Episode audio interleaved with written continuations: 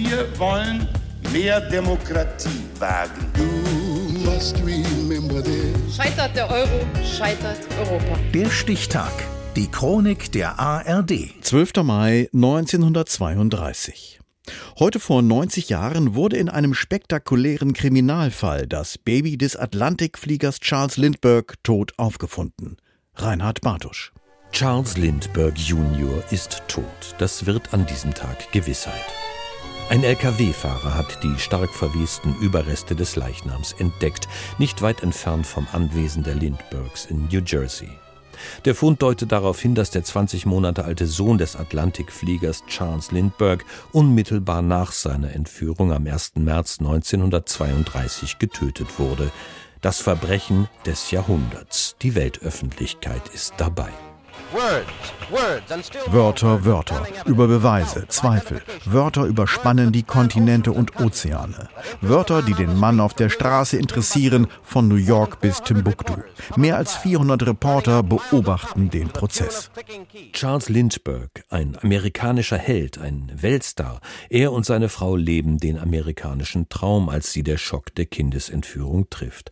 Staatsanwalt David Willens, er wird später im Prozess die Anklage vertreten. New Jersey ist davon überzeugt, dass der angeklagte Hauptmann am 1. März 1932 mit Hilfe einer selbstgebauten Leiter in das Lindbergh-Haus eindrang und das Kind ermordet hat.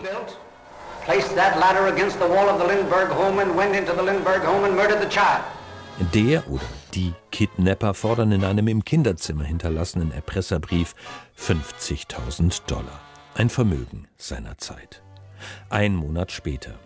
Das Lösegeld wird übergeben in New York auf einem Friedhof in der Bronx ohne Polizei. So will es Lindbergh. Doch Baby Lindy bleibt verschwunden. Im Mai 32 der Leichenfund und erst knapp zweieinhalb Jahre später die Festnahme eines Verdächtigen, Richard Hauptmann. We have in custody the man who received the ransom money. His name is Bernard Richard Hauptmann ein illegal in die USA eingereister vorbestrafter Deutscher aus Sachsen. In dieser Garage gegenüber Hauptmanns Wohnung wurden 13.750 Dollar des Lösegelds gefunden, Goldzertifikate in zwei Blechdosen. Und es war die Zahlung mit einem solchen Zertifikat an den Tankwart George Lyle, die zur Hauptmanns Verhaftung führte. Der Prozess gegen Hauptmann 1935 ist ein Medienereignis, nicht nur, aber vor allem in den USA. Die prominente Reporterin Adela Rogers St. Johns kommentiert das Geschehen im Gerichtssaal.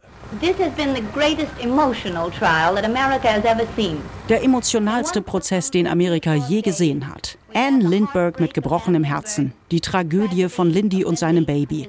Hauptmann, womöglich der größte Kriminelle unserer Zeit. Das mysteriöseste Drama über Leitern, Fingerabdrücke und Lösegeldforderungen, das jemals erdacht wurde. Gegen Hauptmann sprechen der Besitz des Lösegeldes und Gutachten, die beweisen sollen, dass er die Erpresserbriefe geschrieben hat. Des Weiteren stammte ein Stück der selbstgebauten Leiter, die bei der Entführung benutzt wurde, aus einer Dachlatte in seinem Haus. Richard Hauptmann wird schuldig gesprochen und 1936 auf dem elektrischen Stuhl hingerichtet, doch es bleiben Fragen. War Hauptmann ein Einzeltäter? Rechtfertigen die Indizien ein Todesurteil?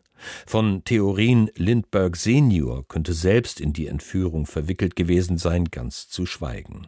Aufgefunden wurde die Leiche von Charles Lindbergh Jr. heute vor 90 Jahren.